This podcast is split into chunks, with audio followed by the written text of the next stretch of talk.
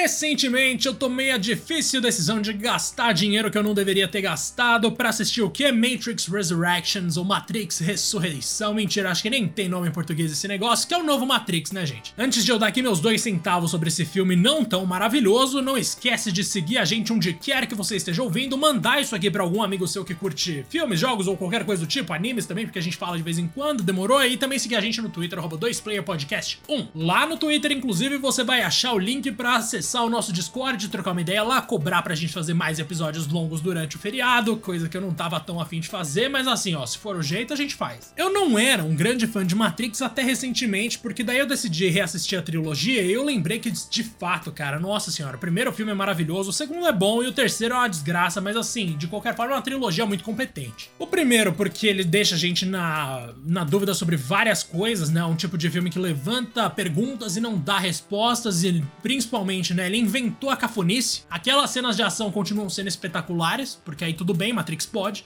E cara, eu fui assistir esse último com uma certa esperança de que, sei lá, não fosse algo do nível do primeiro, mas pelo menos do segundo. De certa forma, acho que tem coisas ali que dá para dizer que estão de acordo com o segundo e outras que estão de acordo com o terceiro, infelizmente. Por exemplo, o ritmo da narrativa. A gente tem ali alguns desenvolvimentos que são extremamente repentinos, personagens que surgem do nada, você tem que ter uma bagagem legal para entender tudo. Por sorte, eu tinha assistido a terceira trilogia há pouquíssimo tempo antes de assistir esse filme novo, mas eu ouvi gente comentando. Inclusive, é uma merda que eu tenha ouvido alguém comentando alguma coisa numa sala de cinema, mas enfim. Velho, eu ouvi gente falando, né? Quem é esse? O que, que é aquilo ali? O que, que tá acontecendo? Mas peraí, isso aí rolou em algum filme? E sim, as respostas eram sim para todas as perguntas, mas você não é obrigado a decorar as coisas, né? E digamos que Matrix Resurrections exige bastante memória de quem já tá inteirado desse universo. Essa é só uma barreira, tá? Porque além dessa coisa de paradas acontecendo do nada e referências que você não vai pegar a menos que você tenha assistido os outros filmes com muita atenção, tem também, como eu falei, os desenvolvimentos muito rápidos, então você tem personagens mudando de opinião do nada, ou de repente alguém sendo convencido de alguma coisa da maneira mais óbvia e rápida e tosca possível. Também tem aí algumas lutas que são meio ruins, porque quando a gente pensa em Matrix, cara, é difícil não lembrar de lutas boas. Mas esse novo filme, infelizmente, comete um erro que um e o dois não cometeram, que é o seguinte: as lutas, elas não têm mais aqueles planos longos, sabe? Aqueles takes que demoram um pouco até entrar o corte, aí você vê uma outra, um outro ângulo da luta, a coisa se desenvolvendo. Não, ficou muito mais um filme contemporâneo de ação, cheio de corte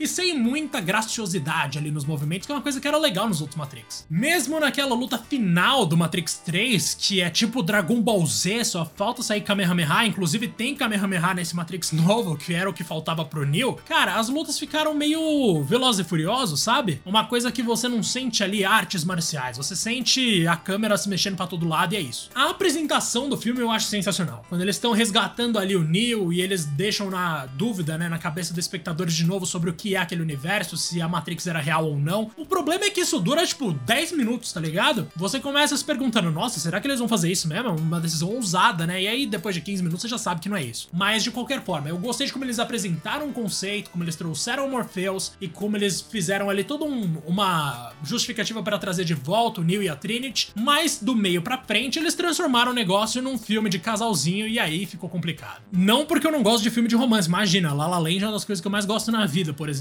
Mas o que eu tô falando é que, tipo, eles não souberam fazer, basicamente isso. Ficou ruim. Do jeito que eles fizeram ali, não encaixa. Tipo o Anakin e a Padmé rodando na grama no Star Wars 2 Ataque dos Clones, aquela coisa deprimente. Não chega a ser brega naquele nível, mas ainda tem muitos Qs de breguice que aí não pode. Matrix pode ser brega quando o assunto é cena de ação porque eles inventaram a breguice. Agora, quando é romance, aí eles têm que fazer direito pelo menos, né, mano? Eu perdoo todas as cenas em slow motion, eu perdoo as lutas super fechadas na cara dos atores, que mais parece uma luta de expressão facial do que de movimento de corpo, mas eu não perdoo aquelas paradinhas de ah, eu te amo, ah, eu vou salvar a vida dela, ah, não sei o que.